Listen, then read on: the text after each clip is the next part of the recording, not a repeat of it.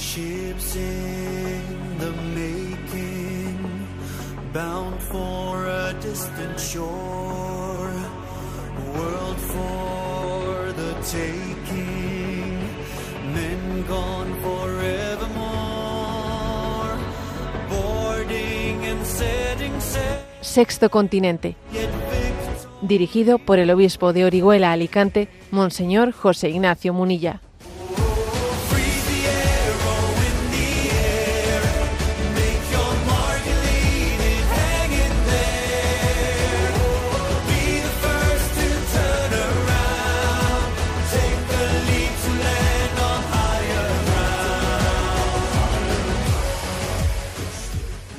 Un cordial saludo a todos los oyentes de Radio María. Un día más, con la gracia del Señor, nos disponemos a realizar este programa radiofónico llamado Sexto Continente, que lunes y viernes de 8 a 9 de la mañana, una hora menos en las Islas Canarias, realizamos aquí en directo en Radio María España. Hoy es 13 de marzo, en concreto 13 de marzo del 2023, y se cumplen 10 años de las siguientes palabras. Las escuchamos. Annuncio vobis gaudium magnum. Habemus papam.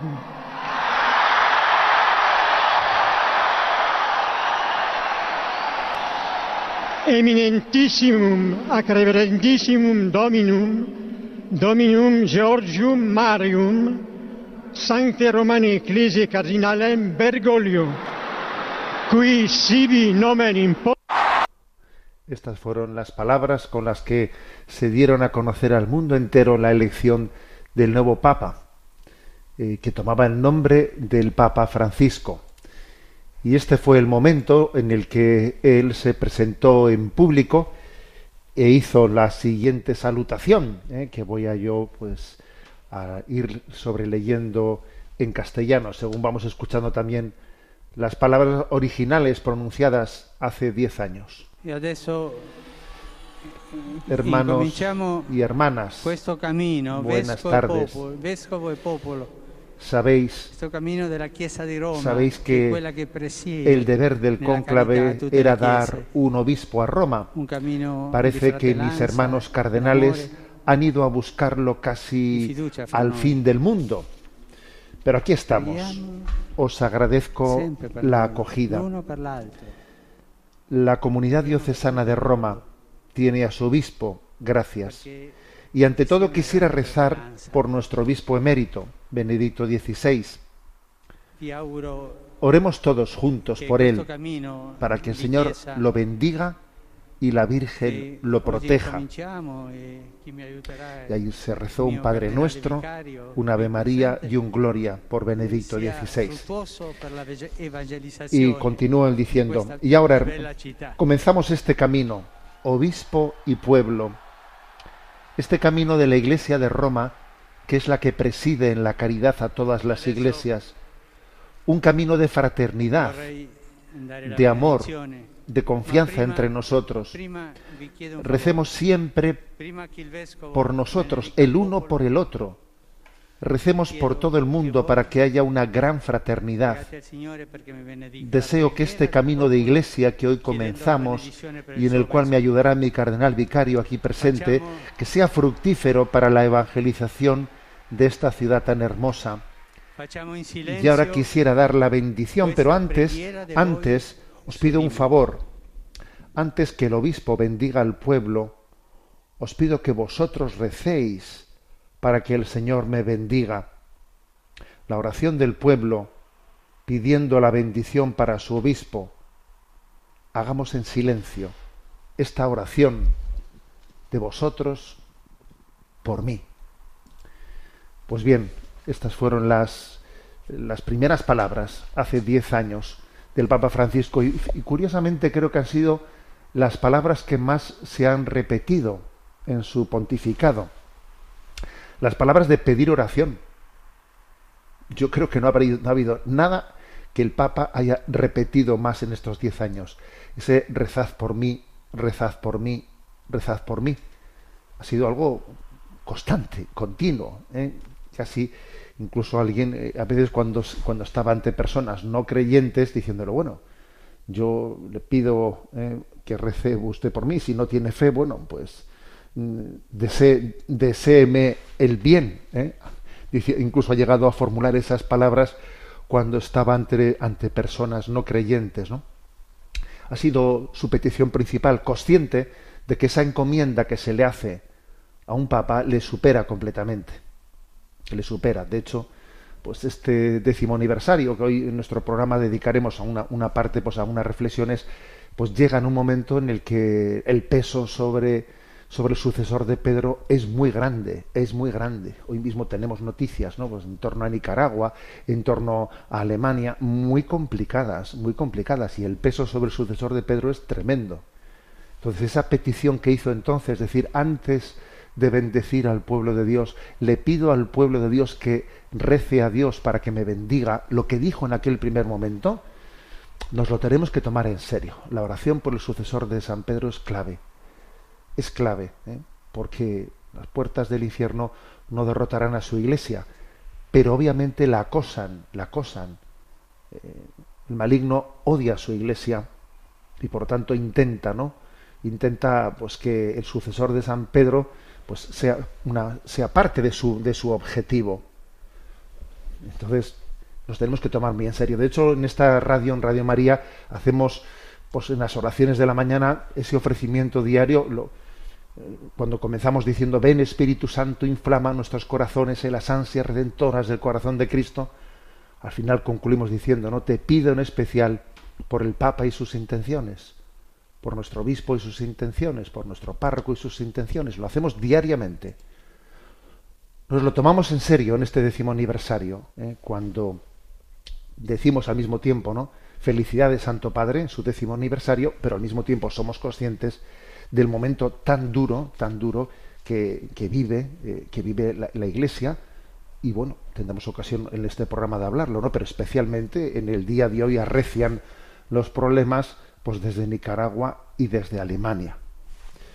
Sexto Continente es un programa que tiene interacción con los que sois usuarios de redes sociales en Instagram y en Twitter a través de la cuenta arroba obispo monilla, con los que sois usuarios de Facebook a través del muro que lleva mi nombre personal de José Ignacio Monilla, y los programas anteriores de Sexto Continente están a vuestra disposición tanto en el podcast de Radio María como en las plataformas de Spotify y, Vox con el nombre ¿no? de Sexto Continente y en la página web multimedia de este que de este servidor que os habla que es www.enticonfio.org en donde está bueno pues todos los materiales que vamos elaborando y ahí hay un, un apartado de Sexto Continente donde está fácilmente accesible los programas anteriores. Bien, pues la primera parte de nuestro programa, vamos a, dedicarla pues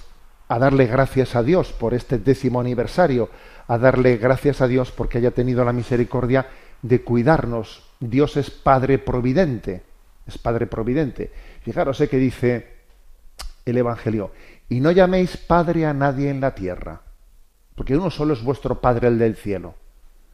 Entonces, claro, uno diría, uy, entonces, ¿Por qué se le llama el Papa? Si dice el Evangelio, y no llaméis a nadie Padre en la tierra. Bueno, pues la tradición de la Iglesia ha interpretado ese texto evangélico no en el sentido de su literalidad, ¿no? sino en el sentido de, de descubrir que toda paternidad que exista en la tierra no es sino un sacramento, una sombra de la única paternidad de Dios. Dios es Padre Providente. Entonces su paternidad se extiende a través de las paternidades que existen, tanto en la Iglesia como en la propia familia. A nosotros, nosotros le hemos llamado a nuestro Padre papá, papá, ¿no? Cada uno ha buscado en su idioma la palabra más entrañable, ¿no? Pues en el País Vasco, los que hemos crecido allí decimos aitá, Jesús llamó a su padre Abba, Abba, de la misma manera que a San José eh, le llamaría Abba, papaito. ¿m? Y luego resulta que al Dios Padre le llamó Abba. Bueno, pues eh, toda paternidad en la tierra, toda paternidad es mm, una tiene que entenderse no como una competencia, no, sino como una extensión, una prolongación de la paternidad de Dios. Por eso damos gracias por tener padre, por la paternidad de Dios, que también la recibimos a- a través de la paternidad del Papa, entre otras paternidades, pero obviamente está muy especial a través de la paternidad del, del Papa. Cada Papa obviamente tiene también su carisma. Los dones del Espíritu eh, se dan de una manera eh, pues muy rica, muy diversa. Obviamente todos los dones son complementarios, pero es obvio que, que también cada, eh, cada papa tiene su propio, ¿no? su propio carisma. Y yo me he atrevido, pues en, en algunas ocasiones, recuerdo que especialmente ¿no? los primeros meses del pontificado del Papa Francisco, pues que hacíamos muchas reflexiones sobre él, ¿no? Pues me he atrevido a subrayar cómo, pues quizás los dos papas anteriores, pues cada uno de ellos tuvo un acento. San Juan Pablo II era el, papa de la esperanza, especialmente, ¿no? Por, por esa, esa gran proclamación de que Jesucristo es capaz de abrir las puertas, eh, las puertas del mundo, las puertas de, los corazones, ¿no? Transformar la historia, transformar la historia, el Papa de la Esperanza, ¿no? Benedicto XVI, el Papa de la Fe, ¿eh? el Papa de la Fe, eh, que, que nos dio la gracia, ¿no? De, de profundizar en la fe, de conocer los santos padres de la Iglesia, conocer la tradición de la Iglesia de una manera viva, ¿no? Y el Papa Francisco, el Papa de la Caridad, que tiene, que tiene el don ¿no? de, de haber elegido también el, el nombre de Francisco de Asís, ¿eh? haciendo de, de esa elección también, pues yo creo que todo un signo, el signo de, de la elección de, de la pobreza, el signo de la opción por las periferias, ¿eh?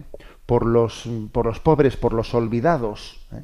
como por ejemplo pues, se ha quedado patente en estos años en los que sus viajes apostólicos pues, han sido especialmente a lugares desconocidos, a lugares desconocidos, a lugares que muchos de ellos estaban, estaban fuera de nuestros mapas. ¿eh? Y es curioso, el Papa se, se, ha especializado en eso, en ir a las periferias, a los lugares desconocidos, ¿no? Incluso, fijaros, dejando sin visitar su propia patria, pues eh, Argentina, pues ya es, ya es bastante significativo eso, ¿no? Bueno, es un don, es un carisma, ¿no? Es, superar, eh, superar una autorreferencialidad ¿eh? y hacer de la pobreza evangélica pues, pues to, todo un signo de cómo, de cómo vivir, ¿no? cómo vivir el pontificado. Que, creo que es importante remarcar eh, pues que esos tres acentos de la esperanza, de la fe y de la caridad son plenamente complementarios, ¿no? plenamente complementarios. Pero, pero es muy hermoso. Yo ayer envié a redes sociales pues por la por la noche ya preparando este décimo aniversario pues envío aquí os voy a mandar aquí os envío yo las fotos las fotografías mis fotografías favoritas de este pontificado no entonces la primera que para mí me conmovió no pues es el abrazo que el papa dio a pues a un a un hombre llamado Vinicio a un hombre que, que, padece, tiene su rostro, su cabeza completamente desfigurada, porque tiene, padece una enfermedad así de un nombre rarísimo, que creo que se llama Recklich-Gausen, algo así, una enfermedad pues que deforma completamente ¿no? el rostro. Y claro, allí en noviembre del 2014 vimos al Papa dar un abrazo lleno de amor, que parece que no se terminaba ese abrazo, aquel rostro que conmovía, ¿no? Que conmovía. Y claro, pues fue un signo, yo creo que aquella fotografía fue un signo de, de, este pontificado, ¿no? De acercarse al dolor del mundo, de acercarse a los rostros desfigurados, ¿no?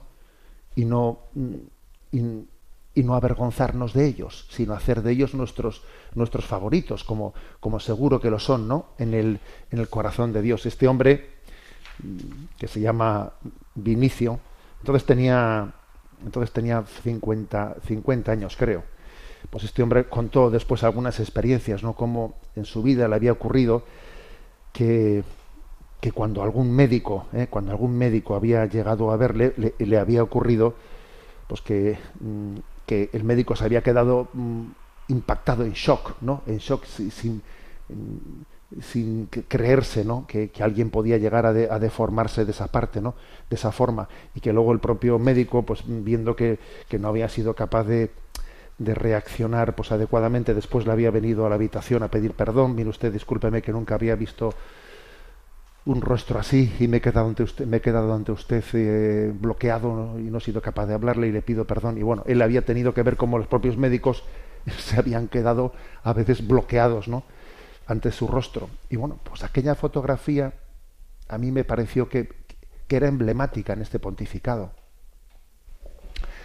la segunda fotografía pues la del Papa confesándose. A ver, la del Papa confesándose. ¿Eh? Haciéndose acto de humildad. Yo pecador, yo pecador. ¿eh? Aquí la clave está en, la humildad, en la humildad, en ponernos en la fila, en poner, ponernos en la fila, ¿no? Y reconocer nuestra condición pecadora. Y eso me parece también algo importantísimo, ¿no? Y me parece que ha sido otra característica clave de este pontificado, ¿no? Acordémonos del año de la misericordia, de los misioneros de la misericordia, de cómo el Papa ha insistido en perdonar y perdonar y especialmente los pecados que hayan sido más graves y acojamos a la gente. El Papa de la misericordia, ponerse de rodillas y pedir perdón. Yo el primero, soy el primero que necesito el perdón. ¿no? Bueno, bueno, y la, la, tercera fotografía que ya, que ya he, que he compartido ya se ha sido un poco de broma, ¿no? Pues una, una fotografía de que yo saqué como un selfie con el Papa. Pero bien, creo que creo que es, estos signos, esos signos de acercarse al que más sufre, de la, la opción eh, por las periferias, por los pequeños, por los asuntos que están, que están fuera de noticiario, que están fuera de nuestros mapas, me parece que que es, acercarse al corazón de Dios desde otra perspectiva. ¿eh? Entonces, mm, yo creo que el, algunas encíclicas, como Fratelli Tutti, ¿no? en la que él subraya la común, la común hermandad con toda la creación, la, la común hermandad con todos los hermanos, eh, la capacidad de, de hacernos compañeros de camino, ¿no? con todos los hombres de buena voluntad. Eh, la encíclica Laudato Si, también muy en la línea de San Francisco, de San Francisco de Asís. Creo que es, que por cierto, no está eh, muchas, el Papa, perdón, el Papa, eh, don Antonio Gañizares publicaba recientemente con motivo de este décimo aniversario un artículo en el diario La Razón en el que decía cómo, bueno, pues, como la encíclica Laudato Si que en el fondo pues es una explicitación ¿eh? de lo que Benedicto XVI decía en Caritas in Veritate sobre ese mismo tema eh, de la crisis ecológica, ¿no? que es curioso que a veces eh, nos pensamos que el Papa ha dicho cosas que es, que es, la primera vez que se dicen y es que en el fondo se desconocía en buena parte ¿no? el magisterio el magisterio anterior anterior ¿no? pero mm, lo que se lo que especialmente ¿no? en, en ese mismo artículo de don Antonio Cañizares se subraya es que Dios ha dado un carisma, un plus de carisma que está centrado en la misericordia, en la alegría, en la sencillez, en la humildad, que obviamente no están reñidas con la verdad. ¿eh?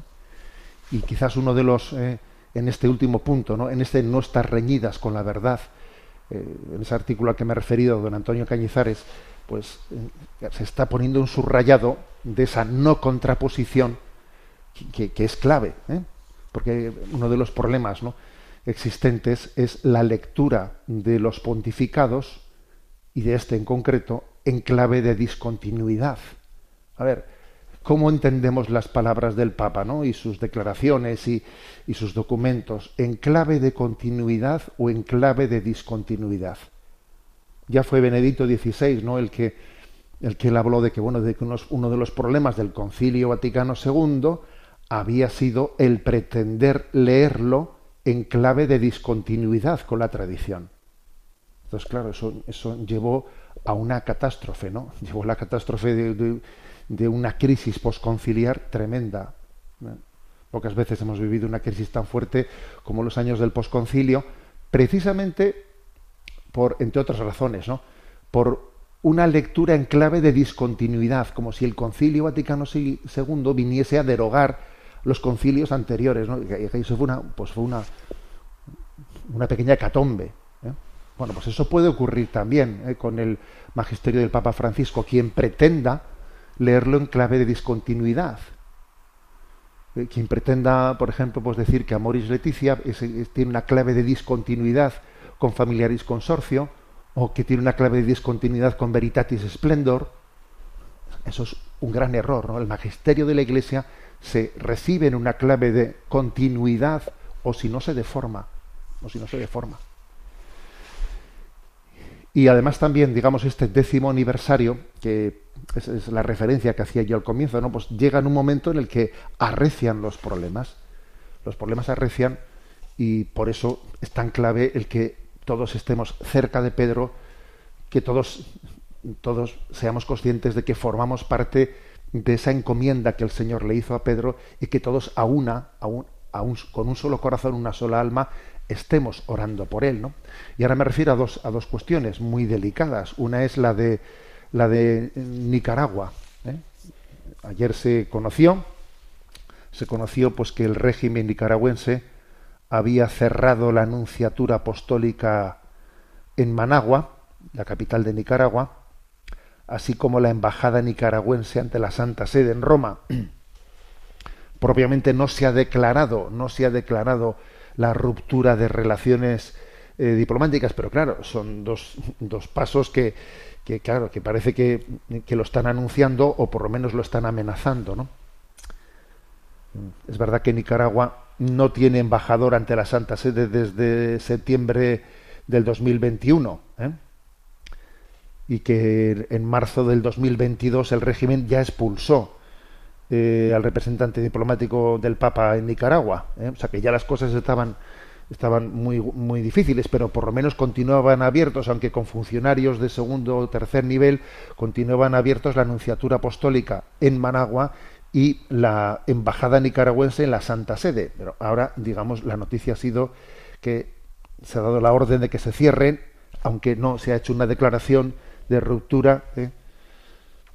Bueno, pues eh, aquí esto vamos que el tema no, no es que naciese ayer, pero eh, ha habido una, una vuelta de tuerca que ha sido la entrevista que el Papa realizó el 10 de marzo a una a un medio de comunicación llamado Infoave, en el cual en esa entrevista, pues claro, habló de la situación de Nicaragua de forma dura.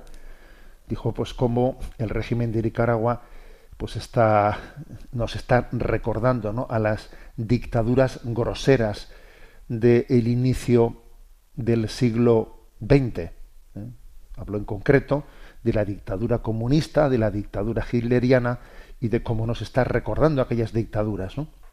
Incluso en esa, en esa entrevista, pues el Papa habló y vamos, subrayó el hecho de que existe la, la convicción de que aquí también hay un problema de desequilibrio, ¿eh? de desequilibrio mental por parte del presidente de Nicaragua, que es que es bastante obvio que estamos hablando de que existe una persona con un desequilibrio y además con una esposa que parece que, que tiene, ¿no? que tiene casi más poder que el marido y que tiene subyugada bajo bajo toda una serie de supersticiones, de brujerías y de cosas increíbles, ¿no? De, eh, pues, pues, pues a to todo el gobierno de la nación, ¿no?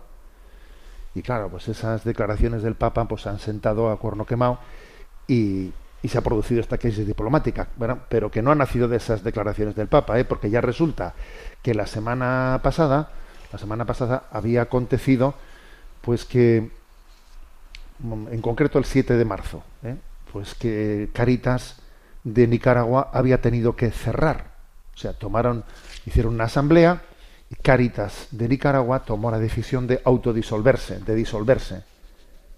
Por las presiones que estaba teniendo de, del gobierno, porque era imposible ejercer su labor, porque el gobierno estaba utilizando la estructura de Caritas, no, pues para llevar adelante sus, sus finalidades, casi era necesario autodisolverse para no, para dejar de ser pues una especie de brazo del gobierno, ¿no? El gobierno estaba impidiendo que todas las ayudas internacionales que intentan llegar a, a Managua a Nicaragua a través de Cáritas las confiscaba todas, todas las confiscaba, se quedaba con ellas. Entonces, bueno, pues el gobierno decidió, mejor dicho, Cáritas decidió autodisolverse. Entonces, el gobierno nicaragüense aprobó ¿eh? la cancelación de la personalidad jurídica de Cáritas. ¿eh? Esto después de que han ilegalizado 3.000 ONGs, después de que le han retirado la personalidad jurídica a la Universidad Católica de San Juan Pablo II, a la Universidad Cristiana Autónoma de, Nicaragua, eh, a un montón de entidades civiles como el Consejo Superior de la Empresa Privada, la Patronal Nicaragüense y las cámaras de comercio, todas las han ilegalizado. O sea, vamos, es tremendo lo que está ocurriendo en Nicaragua. Es tremendo. Una pérdida totalmente de cordura, ¿no? Entonces, bueno, pues en esta, en esta situación también en este programa hemos hablado ¿no? de cómo eh, pues Monseñor Rolando Álvarez fue condenado a 26 años de prisión, acusado de traición a la patria, ya ves tú, ¿eh? y él rechazó ser deportado a Estados Unidos junto con otros 222 presos políticos que fueron deportados a Estados Unidos y se les retiró la nacionalidad y él se negó eh, a tal cosa y entonces entró en la celda de máxima seguridad en la cárcel nicaragüense, ¿no? Bueno, y como sabéis, desde este programa radiofónico le hemos enviado un libro y una salutación eh, a esa prisión, eh, con, pues eso, compartiéndole, compartiéndole la vida, la, vida y testimonio del que fue obispo mártir de Almería en la persecución religiosa de la Guerra Civil Española. Bueno, mm, hay que decir que Daniel Ortega, dentro de su desequilibrio, pues eh, ha afirmado que él no tiene ningún respeto a los obispos y ha dicho varias veces que los obispos son terroristas y demonios con sotana. Entonces, vamos, quiere decir que la situación es durísima y que en este décimo aniversario de la elección del Papa, pues fijaros lo que supone que el Papa tenga esto encima de su despacho, encima de su mesa, ¿no? Viendo cómo la iglesia en Nicaragua es perseguida, es, muy fuerte, ¿no? Yo me acuerdo de ese pasaje, de ese pasaje de Hechos de los Apóstoles, en el que cuando Pedro estaba en la cárcel, dice el texto de Hechos, ¿no? La iglesia entera rezaba por Pedro. Pedro estaba en la cárcel, ¿no? Y la iglesia entera rezaba por Pedro. Yo ahora me imagino al Papa que dice, ¿qué hacemos aquí? O sea, ¿qué hago yo aquí? Bueno, y otro, y otro tema más grave todavía en mi opinión, más grave, ¿no? Porque claro, lo de Nicaragua se circunscribe a Nicaragua, pero otro tema más grave es el tema de la crisis del sínodo alemán. La crisis del sínodo alemán es una crisis que tiene el riesgo, obviamente, de, de, extenderse a otras partes de la Iglesia. Bueno, y hemos ido conociendo, pues, la, cómo se van, cómo se va concretando la deriva del sínodo alemán y resulta, pues, que han, se ha tomado la decisión de que se permita ordenar a transexuales como sacerdotes, cambiar el sexo en la partida de bautismo, ¿eh?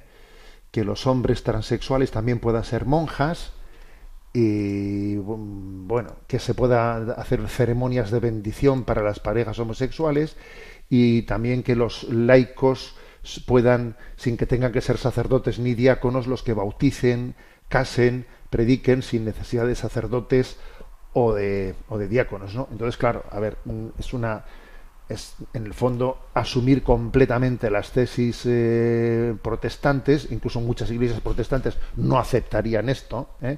es pretender ser una iglesia más protestante que la protestante, que el Papa ya ha hecho en varias ocasiones la afirmación de que no necesitamos dos iglesias protestantes, en Alemania y hay una, ahora no vamos nosotros no a hacer la protestante bis, bueno, y entonces pues no mm, reiteradamente las palabras o las peticiones del Santo Padre y de sus colaboradores no, no han sido acogidas y entonces claro pues estamos en una situación muy grave muy grave con el riesgo de que lo que acontece de este cisma de facto que es un, un, cisma de facto claro no estará formalmente eh, pues declarado ya, pero es que un cisma puede ser más peligroso precisamente cuando no está formalmente declarado, porque de esa manera se extiende hasta, hasta con mayor facilidad. De facto es un cisma, no está formalmente declarado ya, y por eso parece que la frontera entre lo católico y lo no católico no está claramente eh, afirmada, y entonces el riesgo de extensión es mayor. Por eso eh, envié yo ayer a redes sociales pues una noticia, ¿no? pidiendo, ¿no? la pues pidiendo la oración por el Papa, pidiendo que Dios le dé el don de la fortaleza, pues para poder abordar esta crisis, ¿no? Hice el comentario de que una iglesia mundanizada deja de ser el altavoz de Dios para pasar a ser el tablón de anuncios del pensamiento único dominante, porque ahora mismo lo que se diga en esa asamblea de, Alemania, pues es ¿qué, van a decir? Pues todo lo que todo lo que actualmente se considera como políticamente correcto, es decir, todo lo que es ¿eh? toda la agenda de reivindicaciones de este momento, pues las asumimos y las hacemos nuestras. Es una es una iglesia mundanizada que no parte de la revelación de Dios, que parte que ha hecho sencillamente del pensamiento del mundo su bueno pues su ruta, su ruta se la da el pensamiento del mundo, no se la da la palabra de Dios, no se la da la revelación, no. Una iglesia mundanizada deja de ser el altavoz de Dios para pasar a ser el tablón de anuncios del pensamiento único dominante. Entonces, claro, pues el Santo Padre, fijaros la que tiene encima en su décimo aniversario. ¿eh? Entonces nos tenemos que tomar en serio la oración, el sacrificio, por, pues por la Iglesia, por su unidad. Yo hace unos años solía en mis charlas, en, en mis intervenciones, ¿no? Pues repetir una cosa. Yo al Señor le pido dos cosas, dos cosas. Conversiones y vocaciones, conversiones y vocaciones. Y últimamente, desde que estamos viviendo esta crisis, ¿eh? y así lo dije en una entrevista que me hicieron aquí en el periódico diocesano de Orihuela Alicante, que hay un periódico que se llama el NODI, de Noticias Diocesanas. Entonces me hicieron una pequeña entrevista y yo dije, a ver, yo he añadido una tercera petición. Conversiones, vocaciones y unidad en la de la iglesia. La unidad en la comunión de la fe. Pues porque existe un riesgo claro, ¿no? de fractura de esa unidad. Conversiones, vocaciones y unidad. Las tres peticiones que yo me, eh, me atrevo ¿no? pues a, a proponeros a todos vosotros. ¿no? En esa oración que hacemos por el Papa, pedimos por el Papa y pedimos estas tres intenciones. Conversiones, vocaciones y unidad de la Iglesia. Bueno, pues este es, um, este es nuestro saludo. El saludo al Papa es su décimo aniversario. ¿eh? Eh, ya sé que no, son momentos fáciles y que hubiese sido mejor pues que a ver que este saludo hubiese estado rodeado de situaciones de situaciones más, eh, más fáciles de comentar, ¿no? Pero creo que que es momento de, abrazarse a la cruz y es momento de decir, ¿no? Santo Padre, abrazados a la cruz el Señor nos dará la gracia de vivir, ¿no? De vivir también la Pascua en la Iglesia. El gobierno de la Iglesia es una gran cruz, ¿eh? El gobierno de la Iglesia es una, una gran cruz.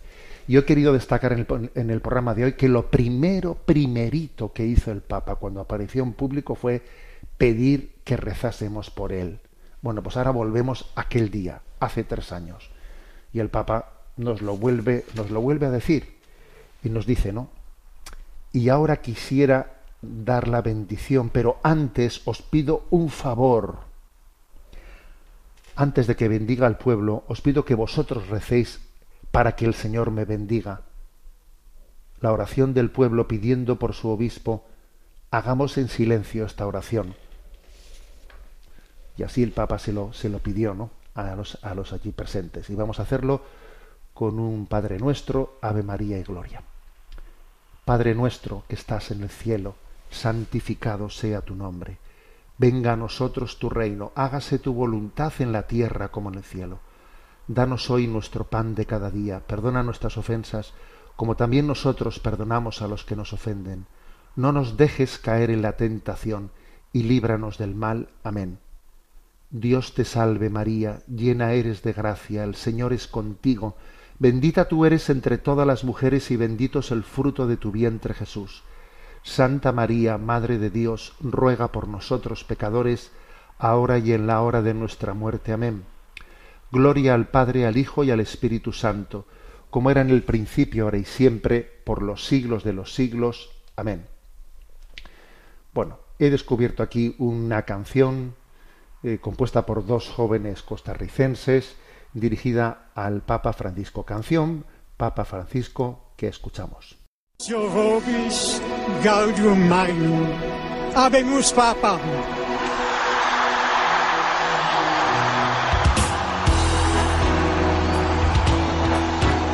Eminentissimum ac reverendissimum Dominum, Dominum Georgium Marium, Sancte Romani Ecclesiae Cardinalem Bergoglio.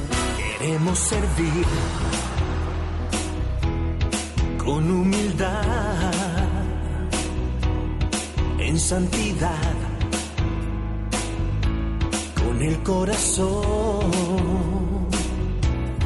y esperanza al que sufriendo está y al que dar compasión. Tú nos enseñas este gran valor, llenos de fe, ver la misión, con afecto y ternura servir a la humanidad. Es el poder del amor. Gracias, Papa Francisco, por acoger el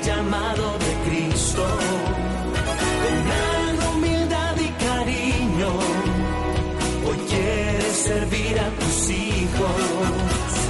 Gracias, Papa Francisco, por dar aliento al que vive afligido. Nuestras plegarias están siempre contigo, nos llevarás a encontrar el camino. Qui sibi nomen imposui Francisco. Hoy responde la llamada de Dios con prontitud y disposición. Así custodiar la obra de Dios a los desposeídos y a nuestro corazón. Enseñas este gran valor, llenos de fe, ver la misión. Con afecto y ternura servir a la humanidad. Es poder del amor. Gracias, Papa Francisco, por acoger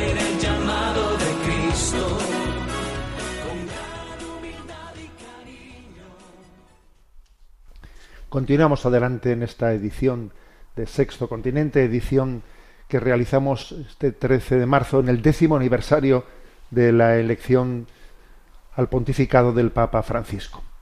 Tenemos nuestro momento Chesterton. Ya vamos adelante en el comentario de los aforismos, no nos falta mucho para terminar, y hoy en concreto, os va a sorprender quizás, vamos a hablar del aforismo de los viajes. Sí, porque Chesterton fue muy viajero.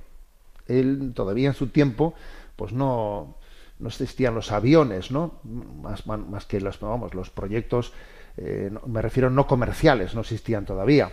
Entonces él viajaba pues en tren y en barco. ¿eh? En barco cruzó, cruzó el océano, fue a América, pero fue muy viajero, sobre todo pues porque como tenía toda, toda esa erudición y toda esa capacidad dialéctica, pues era muy requerido para dar conferencias, para dar charlas, para participar en debates.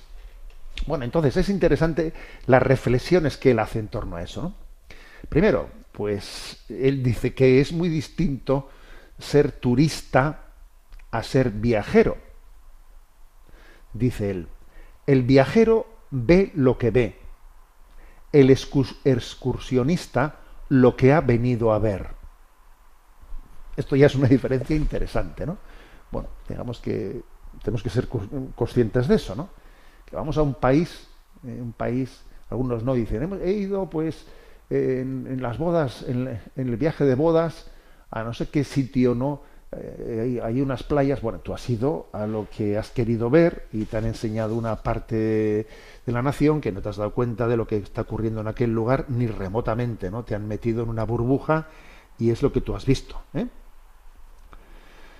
Mm, Dice también en otra expresión, es inspirador recorrer el mundo en el silbido de un automóvil, sentir Arabia como un torbellino de arena o China como un vislumbre de campos de arroz, pero ni Arabia es un torbellino de arena, ni China un vislumbre de un campo de arroz. ¿eh? Que él, él quiere subrayar hasta qué punto, ¿no? Pues cuando viajamos, incluso ya no siendo turistas, ¿eh? sino incluso cuando viajamos, nuestra percepción de la realidad pues es muy, muy limitada, ¿eh? muy limitada. Otra cita suya, ¿no? La gente va a ver el Louvre y no ve París. Ven las siete maravillas del mundo, pero no ven el mundo. El sistema moderno de viajar presenta las cosas fuera de su entorno, las presenta como prodigios valiosos por sí mismos. ¿no? Pues eso lo dijo ¿eh?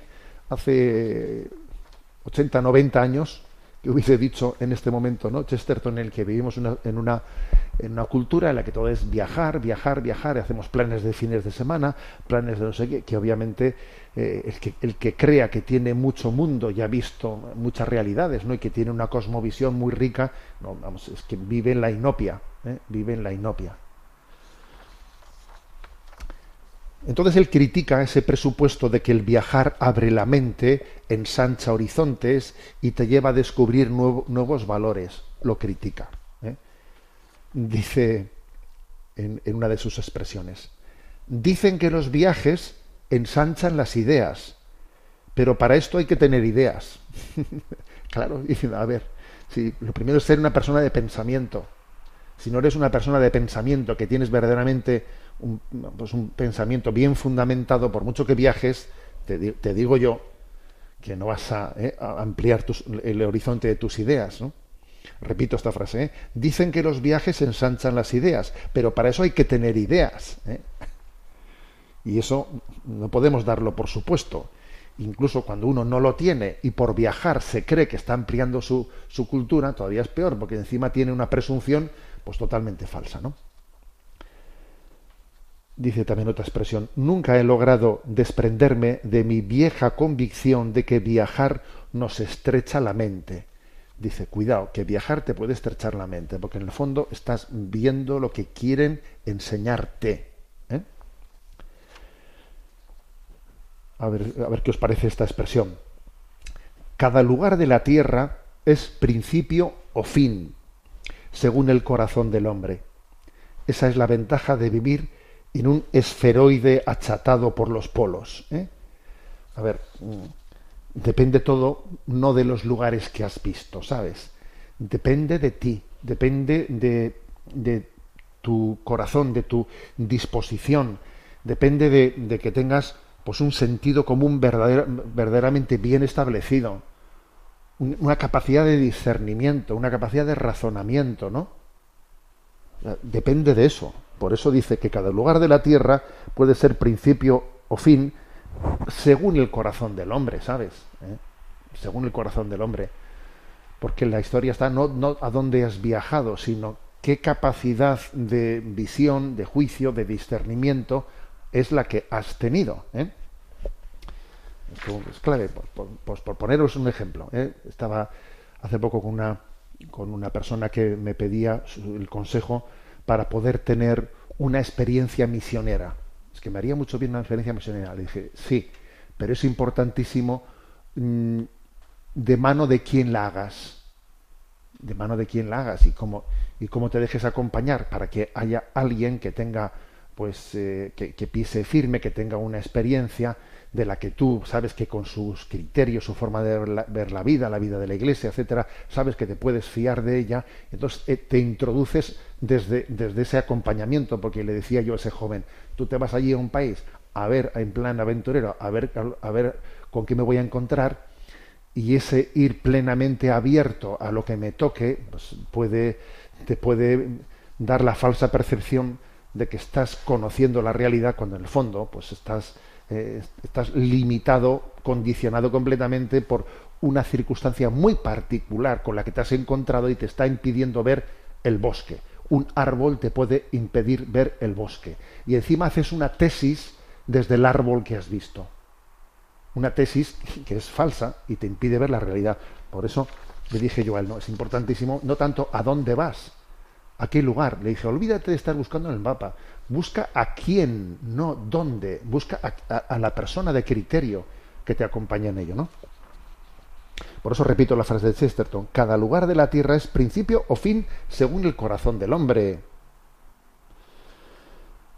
La siguiente expresión, el amplio objeto de un viaje no es poner el pie en tierra extraña, es poner el pie al fin en nuestro propio país como en una tierra extraña.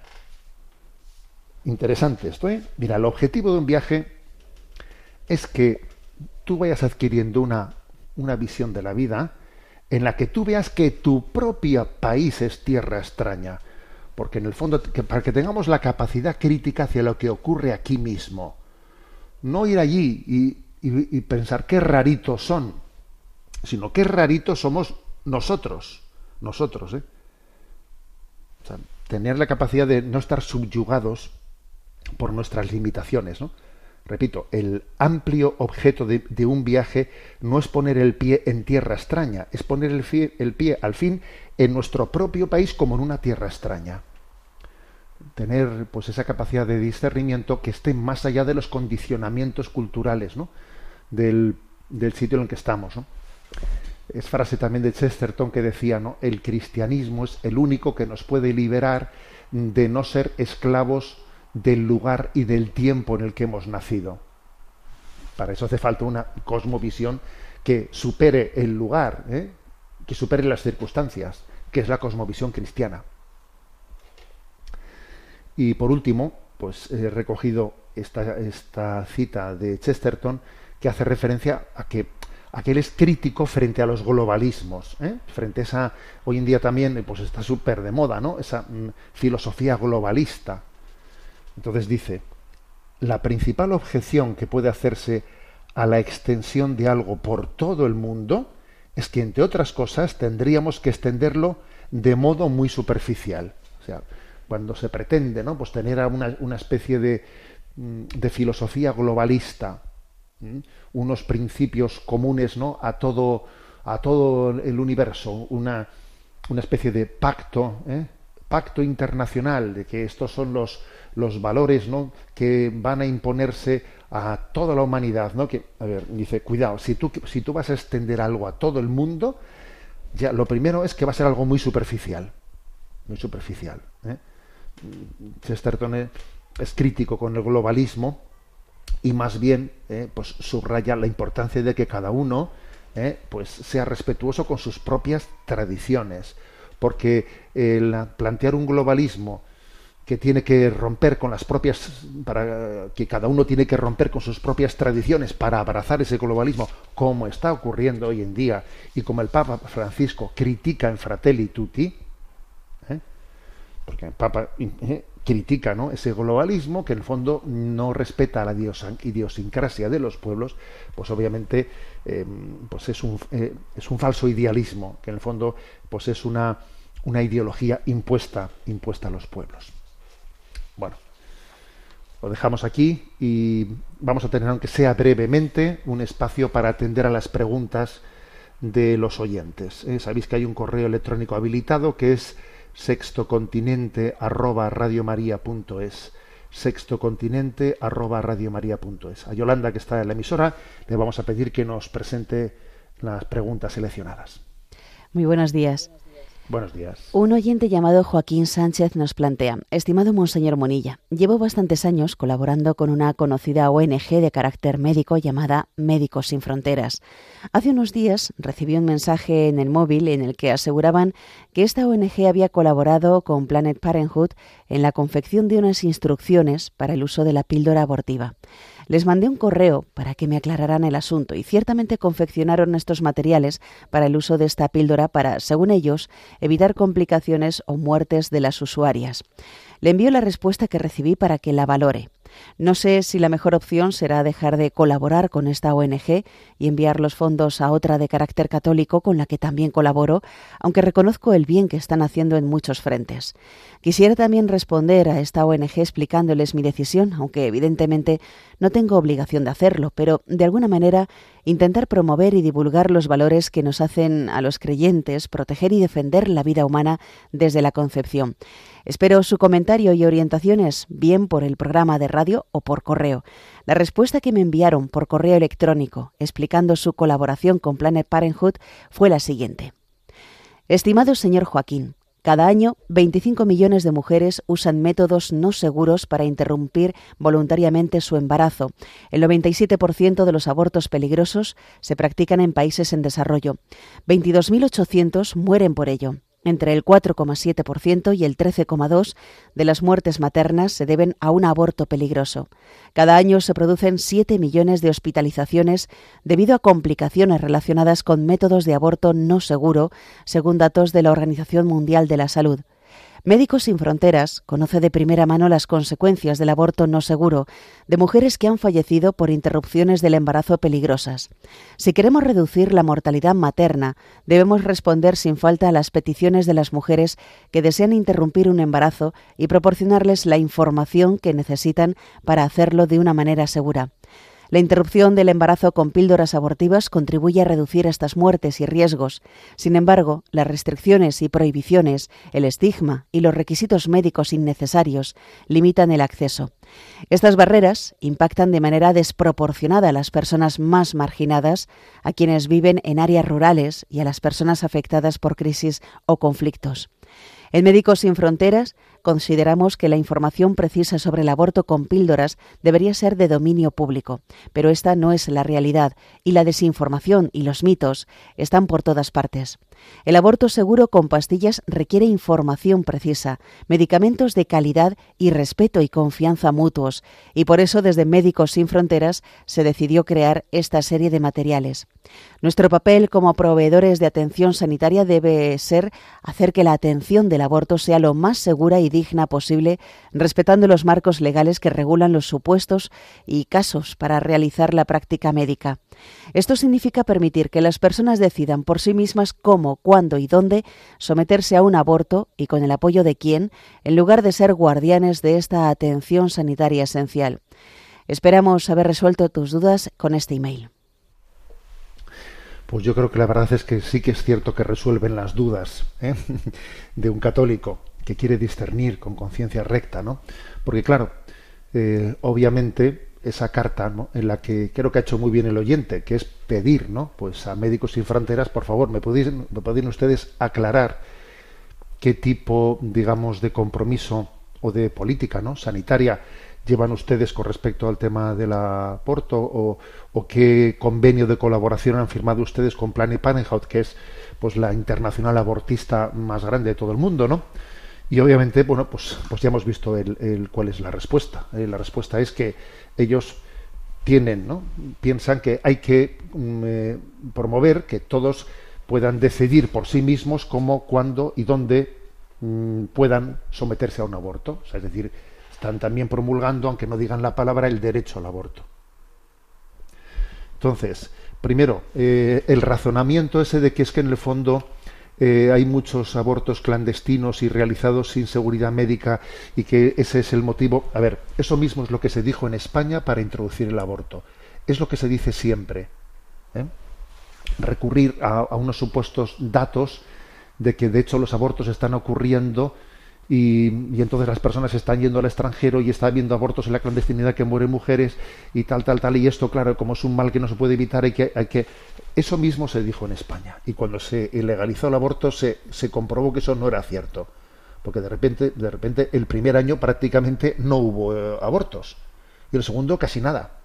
Entonces fue cada vez más, cada vez más, cada vez más. Si fuese cierto que estaban habiendo ocultamente, tenían que haber salido en el momento en el que se legalizó, repentinamente tenían que haber salido a la luz. Pero no es verdad, porque no estaban, no estaban. Eran casos muy aislados. No era cierto que esos datos que se dieron en España fuesen reales. La prueba es que cuando se legalizó no, no aparecieron.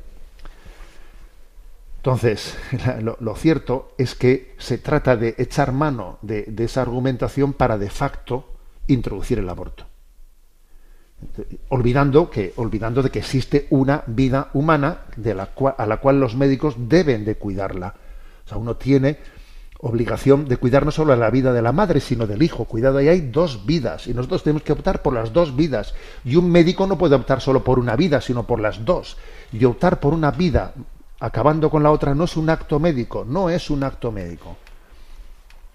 Entonces, obviamente, mm, en, una conciencia recta no se puede colaborar con una ONG que asuma que, que, parte de nuestro presupuesto tenga esa, esa finalidad, aun cuando, aun cuando, obviamente será mmm, una, una, parte pequeña proporcionalmente ya, pero una parte de nuestro, de nuestro dinero está dirigida a, pro, a promover el aborto. Entonces hay un principio moral que dice, ¿no? Bonum ex integra causa, malum ex quocunque defectu, ¿no? Es decir, a ver, para que algo, para que la, para que algo sea bueno, para que mi ayuda sea buena, tiene que ser íntegramente bueno, no puede ser bueno en parte, ¿no? Claro, uno, uno, una cosa es que, por ejemplo, pues un médico, un joven médico diga, voy a hacer un voluntariado, un voluntariado pues en África, pues eh, con Médicos Sin Fronteras. Y yo, claro, yo controlo qué cosas hago y yo no estoy dispuesto para nada, para nada, ¿no? Pues mmm, en, a colaborar con, pues, con el aborto, pues poner un ejemplo, ¿no? Y si si, si, eso me lo respetan, bueno, pues yo igual podría hacer eso eh, sin que mi conciencia se, se, haga cómplice de nada. Ya, pero aquí estamos hablando de otra cosa, que tú das un donativo y el donativo, claro, el donativo va a tener todos los fines que persigue la asociación. Y entonces, pues obviamente, yo creo que lo correcto ya es, es ya lo que el propio Joaquín dice en su correo, pues que tenemos que buscar pues, una asociación en la que en la que se nos garantice que nuestra ayuda económica no tiene un destino tan perverso como es el de asumir el aborto como un derecho, porque no sé si se puede ver algo más grave que eso, ¿no? A la hora de cómo se entera uno de estas cosas, mirad, es que no, no, es muy difícil, ¿eh? Es tan sencillo como que tú pones, tú pones el nombre de una de una asociación, de una, de una ONG, y pones, ¿no? Pues, por ejemplo, uno dice Save the Children y entonces luego pongo salud reproductiva en Google, porque suele ser el nombre terrible, el eufemismo bajo el cual se oculta la, el aborto, salud reproductiva. Tú pones el nombre de una ONG y al lado pone salud reproductiva y entonces enseguida te lleva, las páginas en qué es lo que están diciendo y enseguida empiezan, no, nosotros apostamos por, pues, por los abortos seguros porque los abortos inseguros son los que provocan ya, que es lo que se está haciendo en África intentando que se asuma el aborto en los países en los que está prohibido. ¿eh? Y obviamente, pues nuestra respuesta ante eso tiene que ser inequívoca. O sea, nuestra apuesta tiene que ser por salvar todas las vidas humanas, no una contra las otras, ¿no? Tenemos el tiempo cumplido.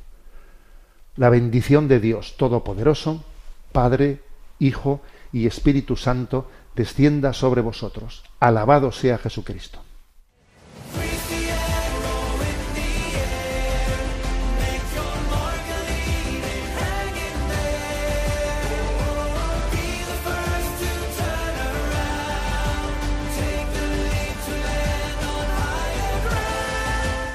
Finaliza en Radio María Sexto Continente, dirigido por el obispo de Orihuela Alicante, Monseñor José Ignacio Munilla.